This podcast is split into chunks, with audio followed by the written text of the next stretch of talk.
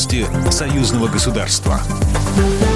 Здравствуйте, в студии Екатерина Шевцова. Россия получила и рассматривает обращение Беларуси относительно оказания республике помощи в борьбе с распространением коронавируса. Об этом заявил в интервью ТАСС заместитель министра иностранных дел Российской Федерации Андрей Руденко. Замглавы МИД обратил внимание на то, что 4 апреля в Минск были доставлены в порядке безвозмездной помощи 10 тысяч тестов на коронавирус необходимыми реагентами. Есть запросы и по другим позициям. Все они находятся на рассмотрении, подчеркнул Руденко. В Беларуси число заразившихся коронавирусом приближается к полутора полутора тысячам, зарегистрировано 16 случаев смерти.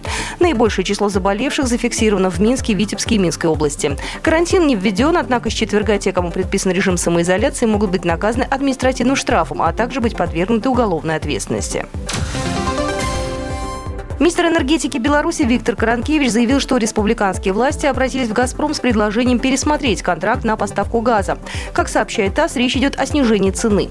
Власти планируют покупать часть топлива на биржевых площадках. Этот механизм белорусская страна намерена обсудить с российскими коллегами.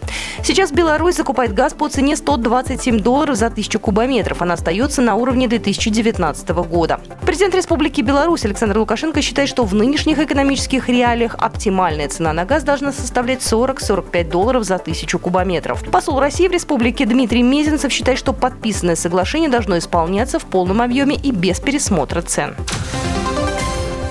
В Витебске приступили к массовому изготовлению тест-систем для диагностики коронавируса. Их разработала группа научных сотрудников Витебского медицинского университета. Минздрав страны в ускоренном режиме провел сертификацию и выдал допуск на производство. Отечественные тесты показали высокие характеристики при низкой себестоимости. Разработка оказалась в пять раз дешевле зарубежных аналогов.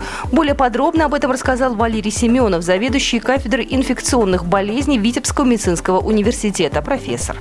Для того, чтобы определить нуклеиновую кислоту, будь то вирус или бактерия, всегда существует такой подход, как пробподготовка. То есть ее надо выделить сначала из материала. Существующие, находящиеся на рынке тест-системы, они на это затрачиваются 3,5 часа. Мы сегодня позицируем 45 минут. Это уже ускорение. Сама амплификация, она длится полтора часа, но там можно до 100 проб сразу сделать течение 10 дней в Витебске намерены выпустить 100 тысяч тестов на коронавирус. В перспективе увеличить производство до 100 тысяч единиц в неделю. Ими в первую очередь обеспечат Витебскую область.